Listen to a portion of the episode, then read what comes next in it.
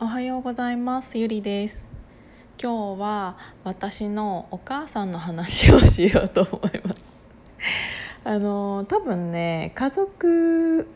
えー、家族喧嘩の話の時にちょろっとだけうちのお母さんの話をしたとことはあると思うんですけどあのそんなにねフィーチャーして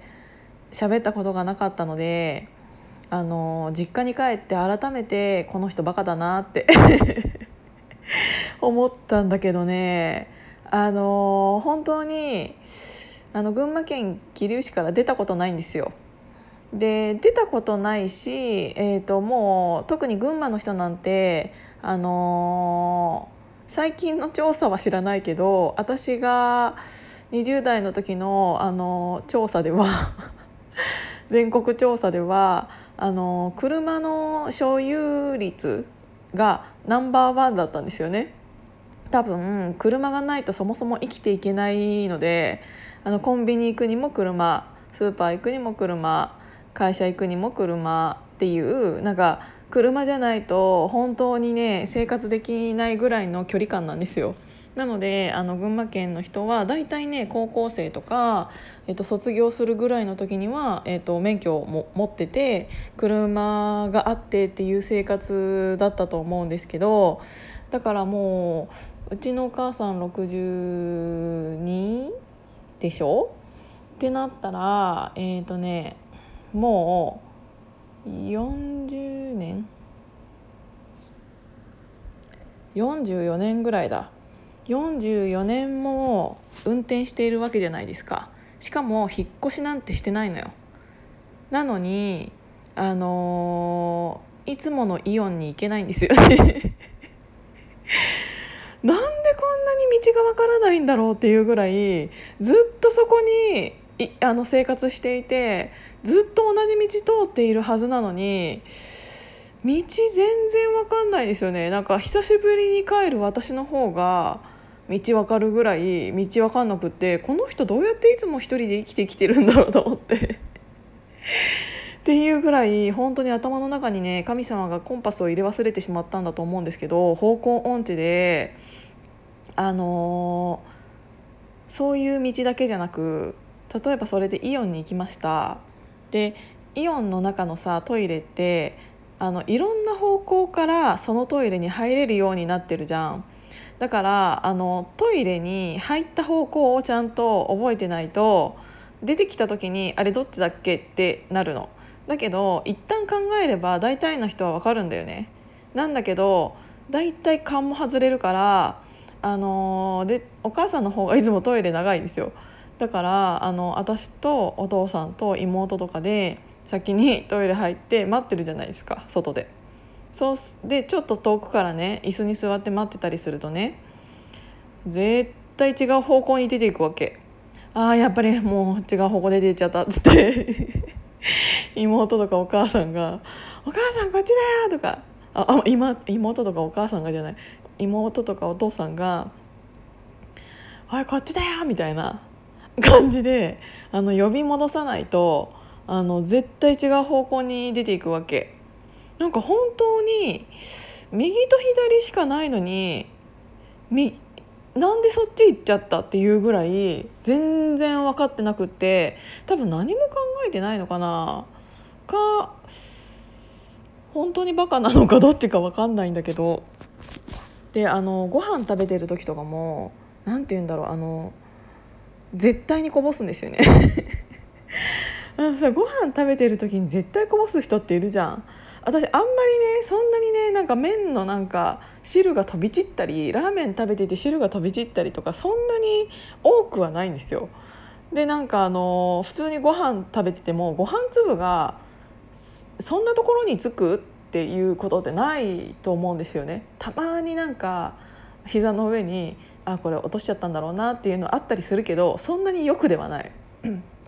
けどお母さんはほぼ100%ご飯に食べに行ったらあのだいたいあの顎の下らへん？にあのなんかこぼしてんの。で口からこぼす場合もあるし口元に運ぶ前にこぼすパターンもあるしただなんかあのそこら辺にこぼすんだったらまだわかるんだけどなんか右袖の上ら辺になんか汁がついてたりしてえなんでそこになんでそこにそれついたんみたいな。あのね本当にね汚し方が芸術的というか普通にご飯食べてたらあのー、そんなことにならないはずなんだよね。そんなところが汚れるはずがないのにちょっと目離すとね大体汚れてんの。ああもうこれやっちゃったとか言って。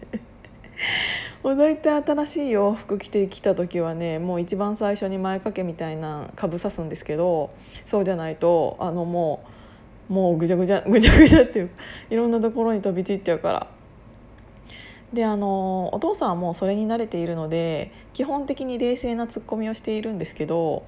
昨日あの基本的にその私が実家に帰った時っていうのはお父さんが運転、うん、助手席に私後ろにお母さんっていう